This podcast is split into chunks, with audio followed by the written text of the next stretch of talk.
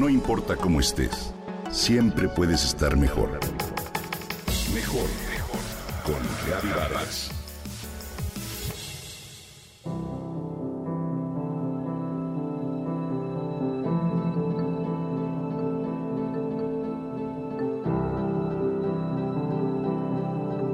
¿Cuál es el primer sonido que escuchas al despertarte?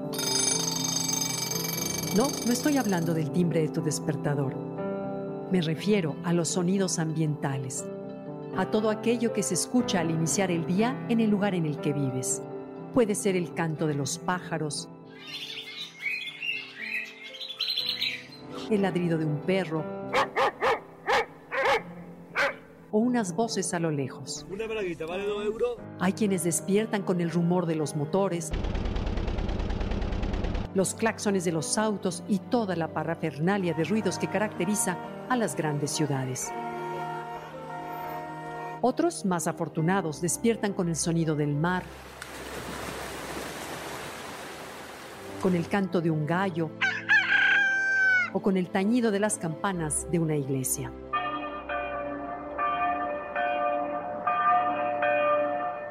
El hecho es que todos tenemos sonidos que nos resultan familiares y que integran nuestro entorno auditivo. Ahora te pido que hagas memoria. ¿Cuáles eran los sonidos con los que despertabas en tu infancia, en tu adolescencia y en otras etapas de tu vida? Seguramente eran distintos a los de ahora.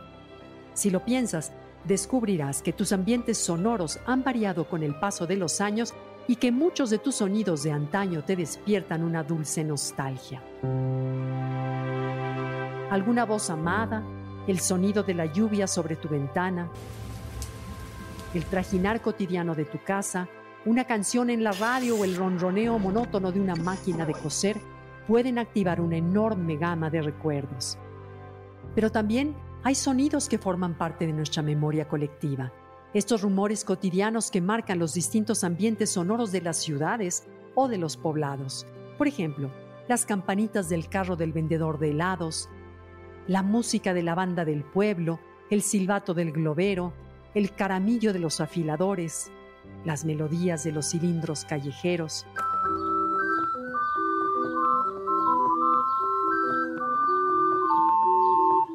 El potente silbido del carro del vendedor de camotes o los pregones de los vendedores ambulantes. Los sonidos forman parte de nuestra identidad la sociedad actual es muy visual y privilegia las imágenes por encima de los sonidos, pero ellos permanecen en nuestra percepción sensorial. El recuerdo es el único paraíso del que no podemos ser expulsados, dijo el escritor alemán Paul Friedrich Richter. Por eso vale la pena prestar atención a la frágil pero intensa memoria de los sonidos. Hace unos años, por ejemplo, la Comunidad Autónoma de Andalucía, España, apoyó un hermoso proyecto para crear un mapa sonoro de la región. Con buenos equipos de grabación se captaron in situ los sonidos cotidianos de lugares característicos. El minucioso amarre de un velero,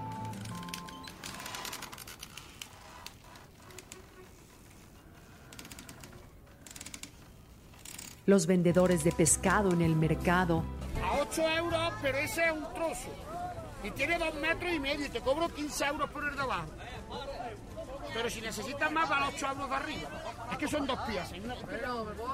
O el místico rumor de la catedral. Luego se subieron las grabaciones a internet y las personas reaccionaron con mucho entusiasmo. Y es que el sonido también forma parte de nuestro patrimonio. Por eso en México tenemos una fonoteca nacional que fue creada en el 2008 para rescatar, preservar y difundir el patrimonio sonoro.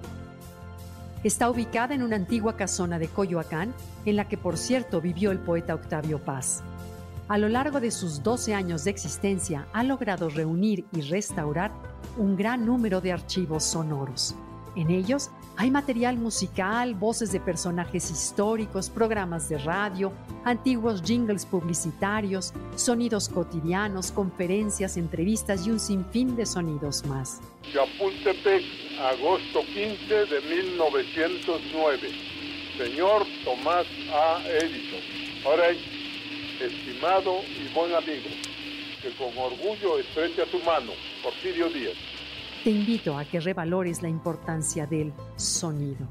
Disfruta del gran privilegio de percibir tu mundo a través de los oídos.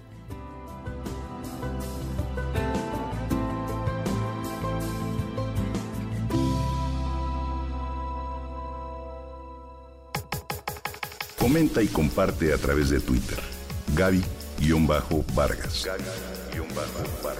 No importa cómo estés, siempre puedes estar mejor. Mejor, mejor. Con Gaby Vargas.